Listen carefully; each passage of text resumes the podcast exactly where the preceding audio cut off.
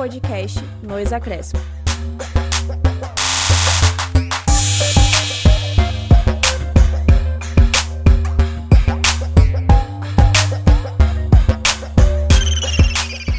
Você pode ouvir o podcast Nos Acréscimos no seu player favorito, quando quiser e na hora que quiser. O Nos Acréscimos está disponível no Spotify, na Apple Podcasts, no Google Podcasts e no Castbox. Basta você buscar o nome do programa e dar play no episódio desejado. Olá, começa agora o primeiro episódio do podcast Nos Acréscimos, um programa que tem a proposta de dialogar conscientemente com tudo aquilo que o esporte pode trazer para a sociedade. Eu sou Gabriel Dias e tenho a honra de dividir essa bancada com as minhas colegas Bárbara Ribeiro. Olá, Bárbara. Olá, Gabriel, tudo bem? E Luísa Brito. Oi, Luísa. Oi, Gabriel, tudo certo? Tudo certo. No podcast de hoje, vamos falar sobre o racismo no esporte. Nos últimos meses, temos presenciado diversos casos de racismo no mundo esportivo. Alguns casos envolvendo a tenista Naomi Osaka e os jogadores de futebol Lukaku do Manchester, Mario Balotelli, Tyson, Dentinho, entre outros, ganharam as manchetes dos jornais de todo o mundo. Considerado crime na maioria dos países, os atos de racismo foram repudiados por clubes, federações e atletas, que se posicionaram contra essas atitudes. Então, no programa de hoje, nós vamos discutir um pouco sobre esse problema que está presente não só no esporte, mas em toda a sociedade. Então, Gabriel, é... olá de novo. olá, Luísa. É... Falar do racismo no, no, no esporte é uma coisa bastante delicada, né? principalmente nos dias de hoje, que a gente vê uma repercussão muito mais forte é, nas, nos veículos de, de comunicação, é, seja na internet, seja na TV aberta. A gente presencia quase sempre casos de, de gritos racistas das, das torcidas, que foi o caso, inclusive, né, do, dos jogadores Dentinho, do Tyson, do Balotelli. E isso entristece, acho que qualquer pessoa sensata que, que goste de futebol, que pratique o esporte, que pratique outros esportes também, que já tiveram esses casos de, de racismo da, é, por parte da torcida, do, dos dirigentes e essas coisas. É, porque é importante salientar que isso, infelizmente, não acontece apenas no futebol, né? Acontece em Exatamente. todos os ambientes, em todos os esportes. Exatamente, eu ia comentar isso mesmo, né? Tem, não só no futebol, nos outros esportes, na verdade, são, é, acontece muito, muito frequente e a gente até se assusta, sabe? É, no futebol, na, no, no, futebol americano, no basquete, no vôlei. No vôlei, nunca vou esquecer da, da, da, do vôlei quando o menino ia sacar, eu esqueci o nome dele. Que ele é da seleção brasileira, nossa. Ele ficou muito incomodado, chamaram ele de macaco. Jogaram uma banda. Não foi nesse jogaram uma casca de banda. Não, não foi Isaac. Mas, enfim.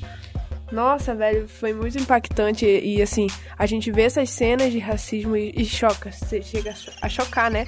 A ignorância das pessoas, mas isso também não acontece só no Brasil.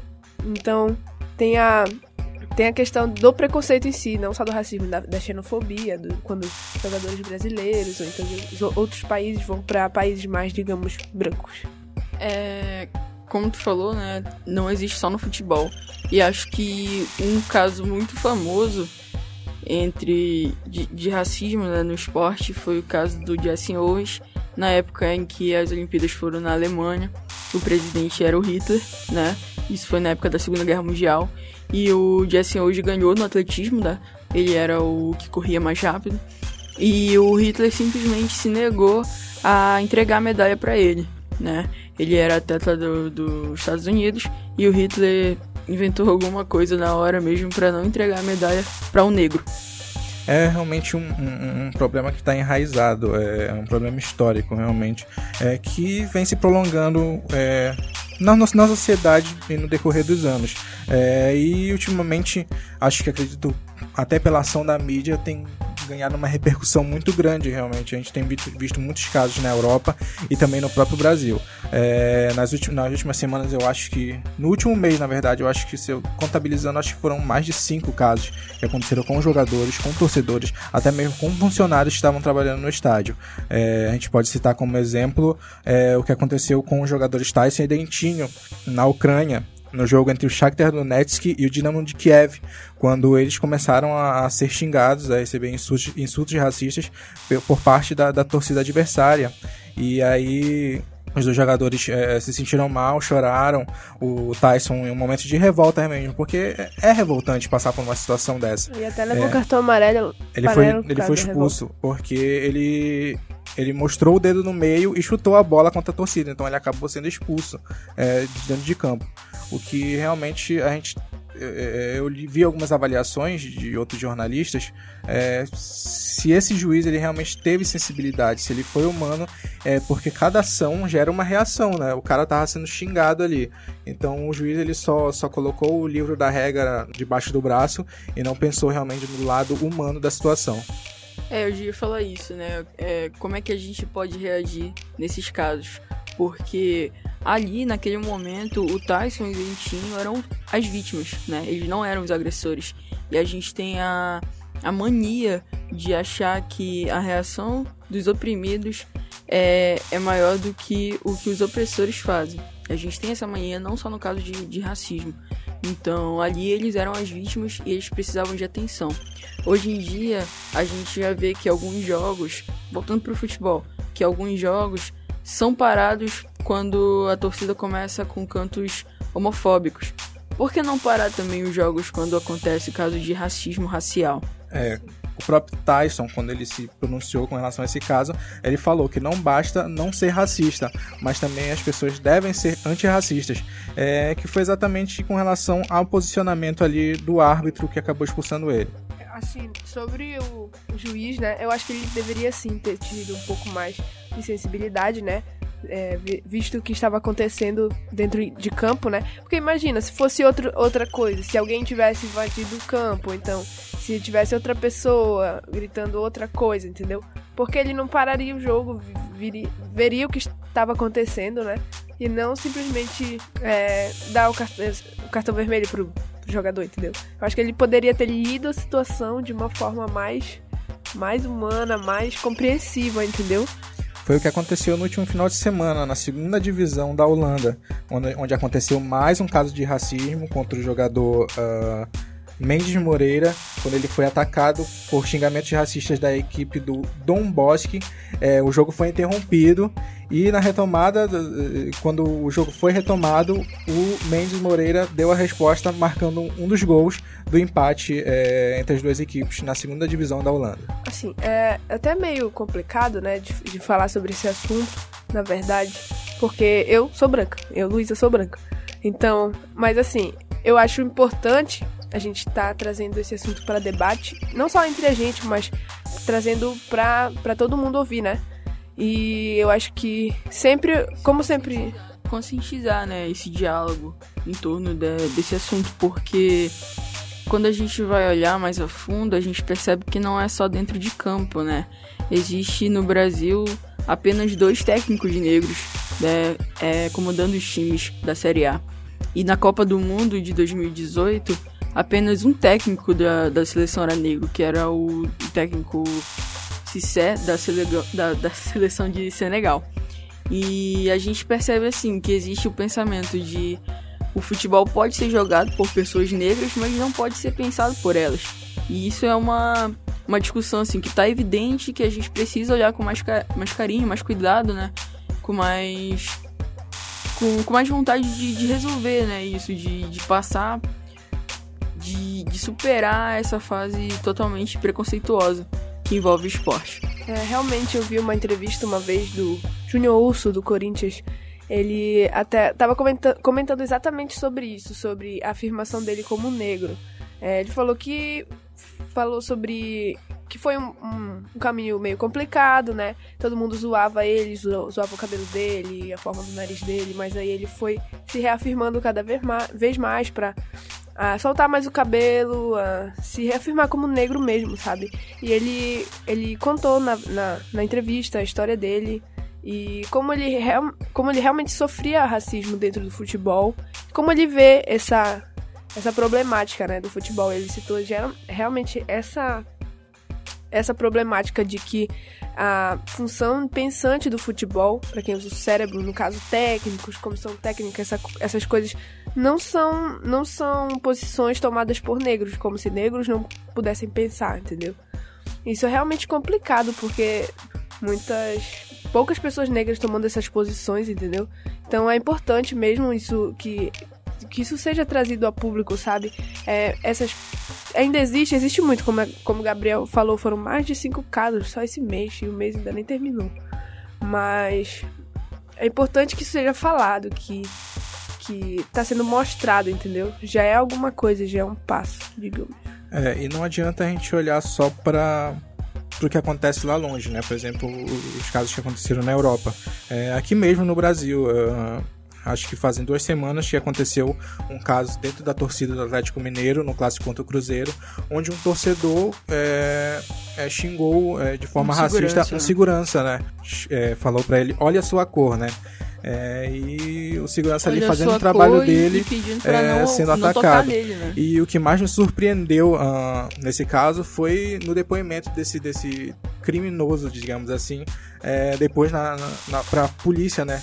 Onde ele falou, onde ele justificou dizendo que ele não é racista porque existem pessoas que cortam o cabelo dele. Então, não seria uma justificativa, né? É, não quer dizer que porque existem pessoas que cortam o cabelo dele que não é, ele não é racista. Na Aquela verdade. Velha história, Aquela velha, a velha história, né? Não sou racista, tenho até amigos que são negros. É, exatamente, eu ia falar. as desculpas são super esfarrapadas. E, inclusive, eu vi um, um, depoimento em que ele diz assim: fica claramente. Fica na imagem claramente que eu falei a, a palavra palhaço e não macaco. E, e, os caras que, que são especialistas nisso, né? De, de, de leitura labial falaram que não, ele falou macaco. E o cara lá, o, o segurança, falou que foi isso. E, e, as pessoas que estavam perto da segurança também. E mesmo assim, ele, eles tentam se justificar de uma forma totalmente banal, sabe? Como é, se... Quanto mais tenta se justificar, mais. mais piora, né? mais, mais piora. piora a situação, mais deixa ridículo, né? O que aconteceu. Ah, voltando ali pra, pra, pra situação de, do futebol pode ser jogado por pessoas negras, mas não pensado por elas, a gente pode falar da bicampeã mundial, França, né? É a questão que a França estava no período de repudiar, de, de negar mesmo ajuda aos imigrantes, e ela teve a seleção mais de 75% formada por imigrantes. Então a gente percebe assim que ah, enquanto eles estiverem nos ajudando a alcançar os pódios mais altos dentro do esporte, né? Falando é, alcançar os pódios mais altos, tudo bem, mas para a gente ajudar socialmente, né, com aquela questão, com essa questão social que o esporte tem, que é muito grande, é, eles não servem para nada, né? Eles só servem pra gente ganhar títulos e essas coisas. É, outra situação que eu queria trazer aqui pro debate com vocês é com relação à banalização realmente do, do racismo onde as pessoas acham que é, racismo é motivo de piada. Isso a gente já viu dentro do esporte, é, no caso de duas tenistas. A primeira, a Serena Williams, é, que já foi é, motivo de piada através de charges e de textos uh, com cunho racista. Inclusive, jornalistas já tiveram que pagar multa para ela por causa de situações como essa.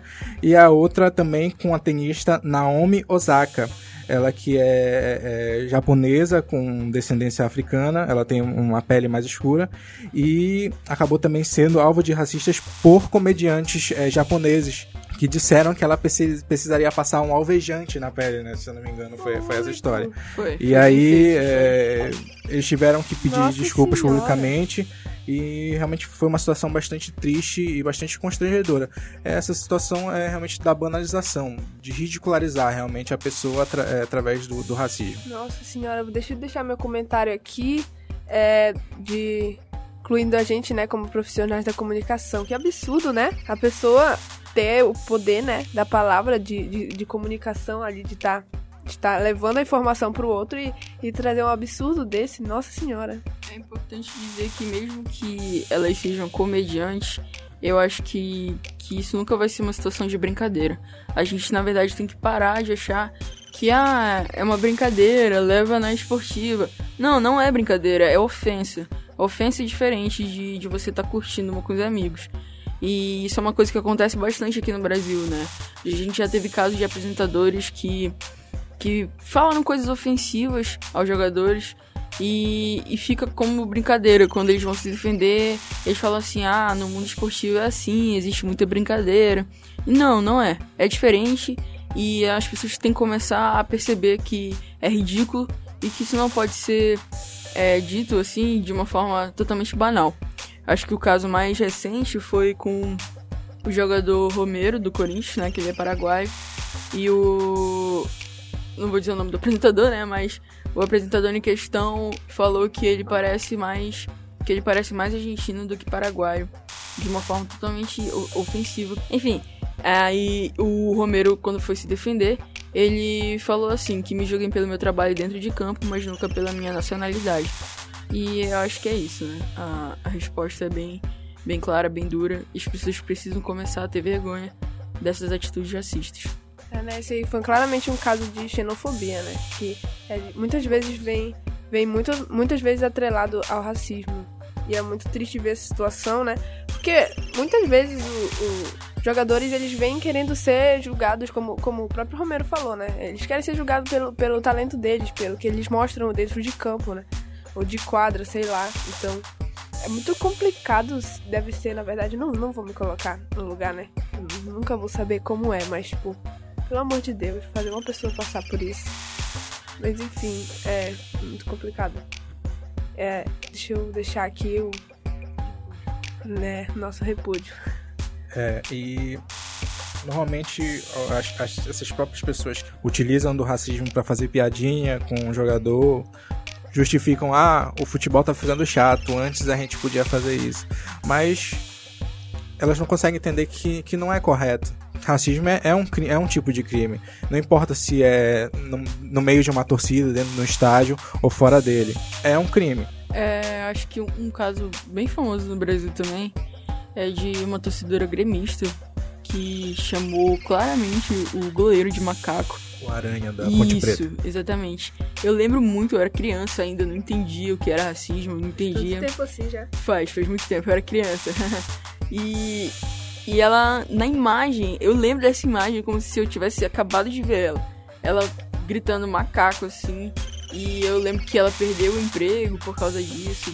E eu tinha pessoas defendendo. E, e não, não é, acho que não tem que defender, não. Tem que perder emprego mesmo, tem que sofrer na. Ironicamente, tem que sofrer na pele para entender que é uma situação completamente repulsiva. É, e é isso que a gente cobra sempre. Não só a gente, mas é, todos os personagens do esporte que estão engajados nessa luta cobram é, realmente punições mais severas para esses torcedores, para essas pessoas e também para os clubes e federações que acabam sendo coniventes com essa situação. É, é importante, né, falar da, da, do papel dos clubes, né, nesse, nesse aspecto, porque eu particularmente acho bastante importante, né, porque o torcedor, no, no caso do torcedor, na verdade, porque no caso do torcedor, ele vai lá pra ver o, os caras jogando, ver o clube dele, tem a paixão pelo clube, compra camisa, compra isso, compra aquilo, vai no estádio, entendeu? Então, quando acontece esse tipo de, de, de crime, né, de racismo, eu acho que o clube tem, tem que ter punição para isso. Nossa, eu acho que seria a verdadeira punição vinda do clube, sabe? Pra a pessoa realmente se sentir punida. Porque, ah, vai lá, é proibido de ir no estádio uma ou duas vezes, entendeu? Às vezes não vai nem preso. Pô, gente, entendeu? Então é isso que a gente cobra, né? Que venha dos clubes, que venha da polícia, que venha. Que, que tenha punição, é, da, da justiça. Que venha. Que tenha punição. Porque senão nunca vai acabar. Pelo menos dentro do esporte. Pelo menos dentro do, do esporte. Porque o racismo no Brasil ele é cultural. Desde sempre. É, faz muito pouco tempo que, o, que a escravidão foi foi abolida, né? Então, racismo ainda é muito presente no Brasil. E aos poucos a gente vai a gente vai superando isso, mas vamos tentar pelo menos pelo menos dentro do esporte, indo cada vez mais. Eu acho que isso é um caminho aí que a gente tá que que, que vamos continuar na luta, que a gente espera que cada vez mais cresça e que acabe, né? É, e sobre isso de acabar, né, o racismo, tem uma frase do Marcelo Carvalho, que é fundador do Observatório da Discriminação Racial no Futebol, que diz assim: Acredito que a informação é uma ferramenta efetiva para acabar com o racismo.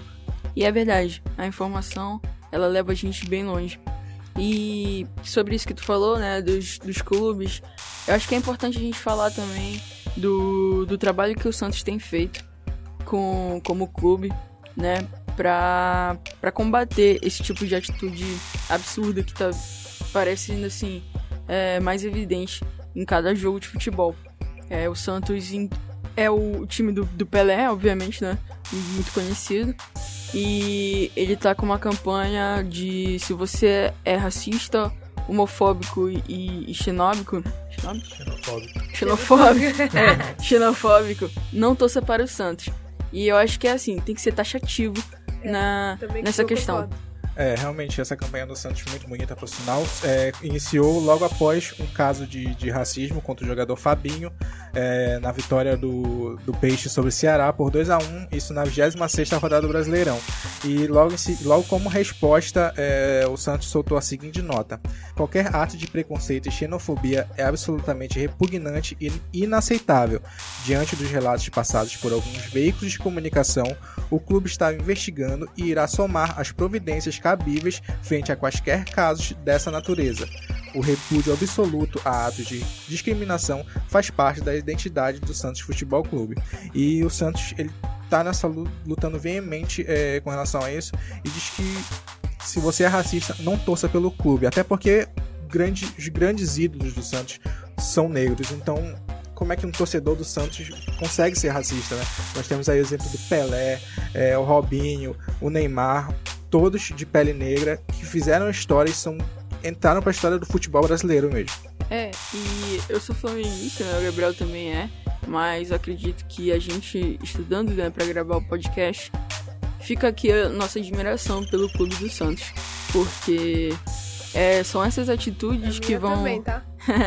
são essas atitudes que vão vão fazer a gente realmente olhar para frente e, e seguir num, num num futebol mais, mais aberto realmente a todos os públicos, a todas as pessoas. E ainda continuando nessa questão dos clubes, a gente vai, vai ler agora a resposta histórica, que é uma carta do Clube de Regatas Vasco da Gama em no ano de 1924, né, se retirando da competição do Campeonato Carioca, porque para eles participarem, eles teriam que que vetar 12 jogadores negros do, do elenco. As resoluções divulgadas hoje pela imprensa, tomadas em reunião de ontem pelos altos poderes da associação a que Vossa Excelência tão dignamente preside, colocam o Clube de Regatas Vasco da Gama tal situação de inferioridade, que absolutamente não pode ser justificada nem pela deficiência do nosso campo, nem pela simplicidade da nossa sede, nem pela condição modesta de grande número dos nossos associados os privilégios concedidos aos cinco clubes fundadores da AMEA e a forma por que será excedido o direito de discussão e voto, e feitas as futuras classificações, obrigam-nos a lavrar o nosso protesto contra as citadas resoluções.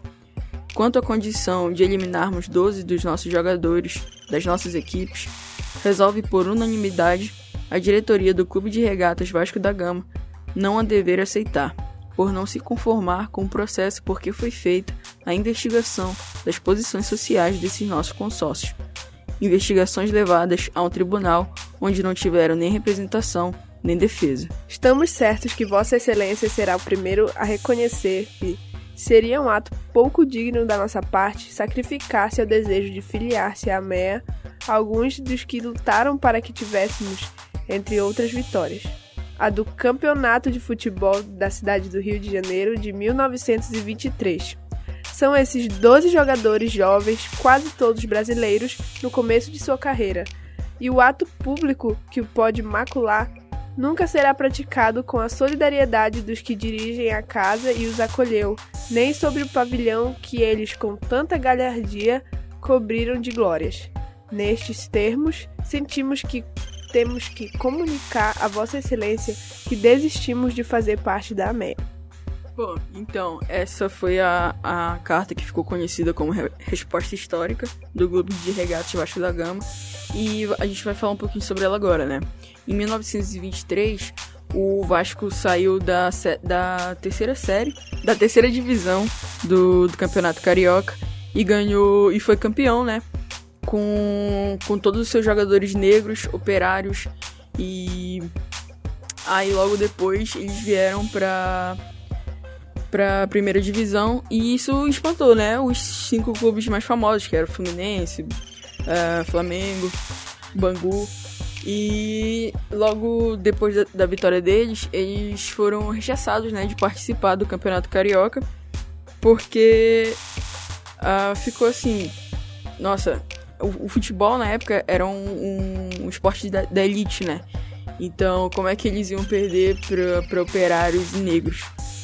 E aí houve né, a rechação deles e houve a carta também do Vasco. Eles se retiraram da, da competição e no ano seguinte, é, em 1925, porque a carta foi escrita em 1924, é, em 1925 eles vieram para a competição e foram campeões em 16 vitórias por 16 jogos e ganharam dos times de elite já consolidados da Flamengo, Fluminense e fizeram história, né? É, foi realmente histórico essa resposta contra o, o, racismo do Clube de Regatas Vasco da Gama. E ainda nessa luta contra o racismo, é, nesse próximo final de semana, a CBR, em parceria com os clubes, é, lançará várias ações realmente de combate ao racismo no futebol. Serão quatro iniciativas que acontecerão nos jogos que serão disputados entre sábado e segunda-feira. É, a primeira os times entrarão em campo com a camisa da campanha, todos iguais, e levando a hashtag Chega de Preconceito nas costas de cada jogador. É, os escudos do gramado também darão lugar à mensagem todos iguais e a hashtag Chega de Preconceito. É, além disso, os capitães das duas equipes em campo vão ler uma mensagem em conjunto contra o racismo. E, além disso, os integrantes de cada time é, irão assinar uma camisa e todas as 20 camisas assinadas serão doadas ao Observatório para leilões e novas campanhas. Então, realmente a gente vê que a Confederação Brasileira aí está é, fazendo seu papel né, nessa luta contra o racismo. É, eles estão começando e acho que isso já é importante, né? É importante começar a dar os passos para a gente realmente combater essas situações. E daqui para diante a gente olhar pro, pro esporte com uma, uma forma de, de vencer mesmo o preconceito. É, até porque o, o esporte, querendo ou não, ele, ele. Tem uma responsabilidade social muito grande. É, exatamente. Então a gente espera que isso também se reflita na sociedade. Uh, que as pessoas possam é, refletir que realmente isso não é correto, que isso é um, um tipo de crime. Giro esportivo.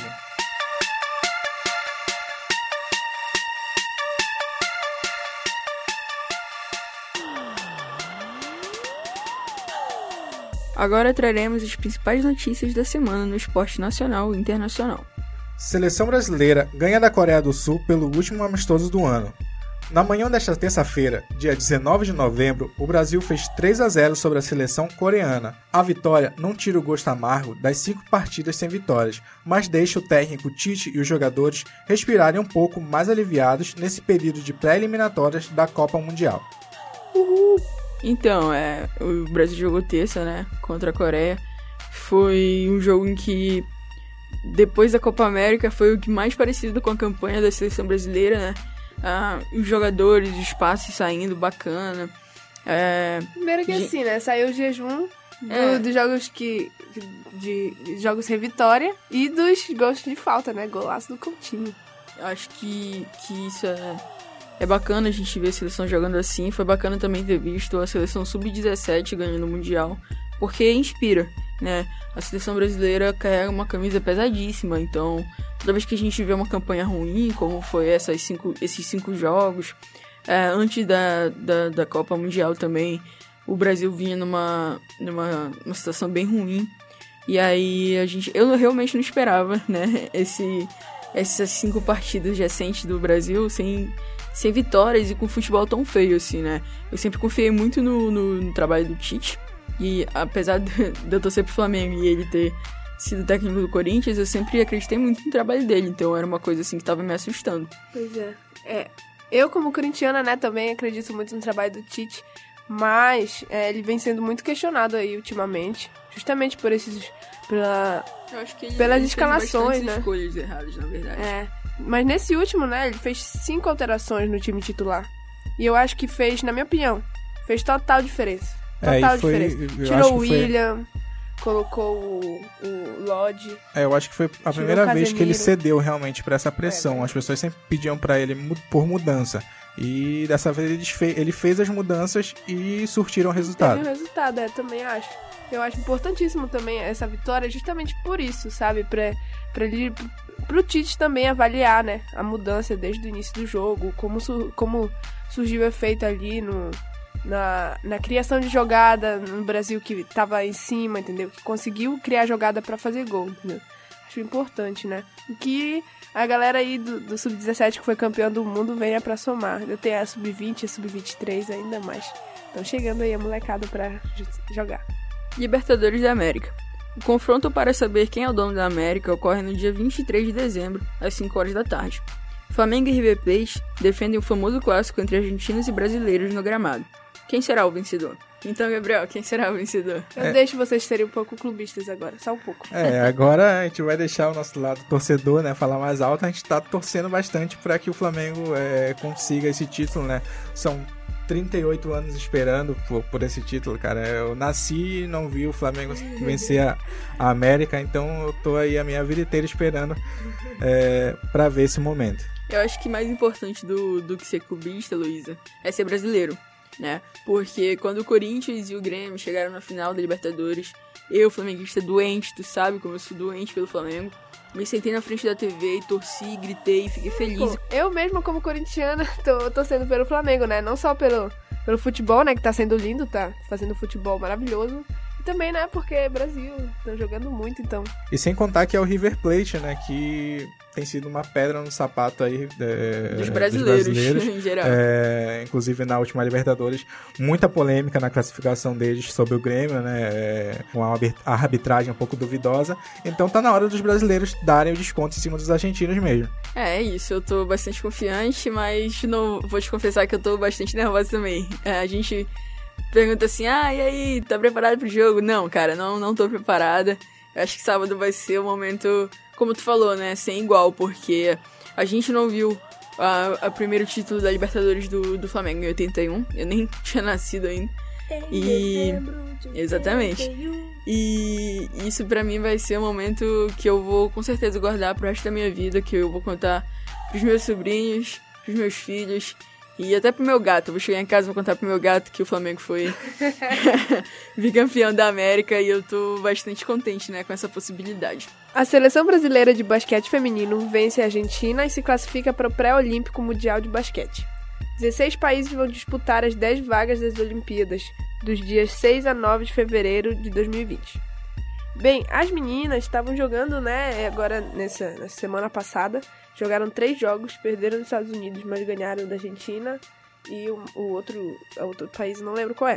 Mas aí elas ganharam, né? Fizeram uma partida boa contra a Argentina, se- conseguiram se classificar para a próxima fase da, da classificação para a Olimpíada. Então elas ainda não estão lá, mas eu tô muito confiante, particularmente. As meninas estão fazendo uma, uma boa campanha e é mais um passo, né? Eu, tô, eu sou muito confiante no É, basquete do Brasil, sério, eu, eu gosto muito. E a gente torce bastante realmente para que o basquete brasileiro volte a figurar aí nesse cenário internacional. né? A gente tem, principalmente no basquete feminino, a gente tem grandes nomes aí. Hortência É. mandou lembranças. E a gente, a gente aguarda e sempre torce para que a gente possa é, voltar entre estar entre os campeões. Né? É, eu acho que as Olimpíadas é um momento único, assim, do esporte, porque são todas as modalidades, né, ou quase todas as modalidades, ocorrendo em uma só cidade.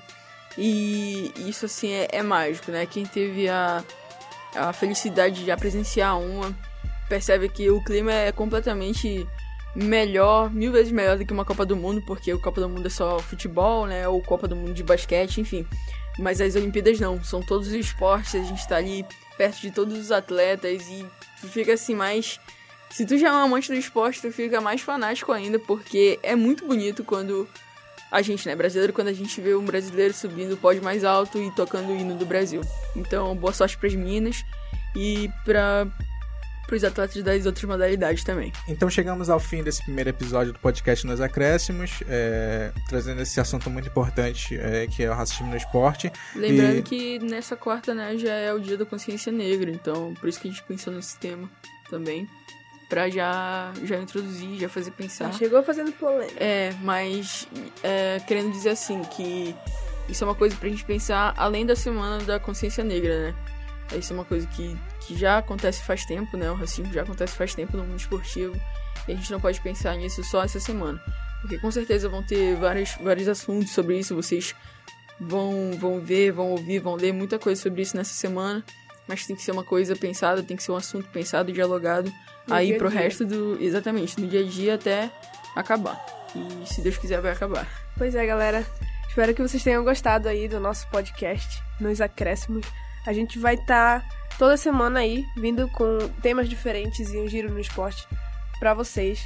É, não só no futebol, mas também em outros esportes. Então, se vocês tiverem algumas dicas, entrem em contato com a gente, mandem sugestões. Se vocês quiserem que a gente comente qualquer tema, pode entrar em contato aí que a gente tá aqui pra atender vocês. E falando assim também do esporte amapaense, né? Se você souber de alguma competição, se você for atleta de alguma modalidade quiser que a gente comente aqui ou noticie por aqui também, pode mandar aí pelo Twitter, pelo Instagram ou pelo Facebook, né? A gente tá sempre com o nome nos acréscimos. É isso aí. E esse foi o nosso primeiro episódio do podcast Nos Acréscimos. Se você gostou, curte, comente e compartilhe. Mande suas sugestões pra gente. Falou, Gabriel. Falou, Luísa. Tchau, Tchau, galera. meninas. Prazer dividir o microfone com vocês. É isso aí e até a próxima.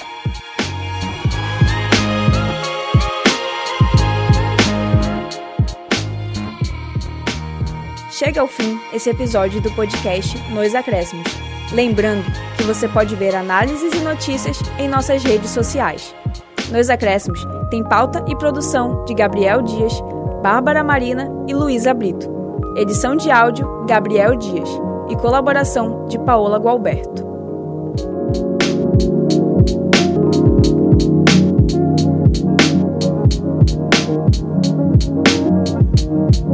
Música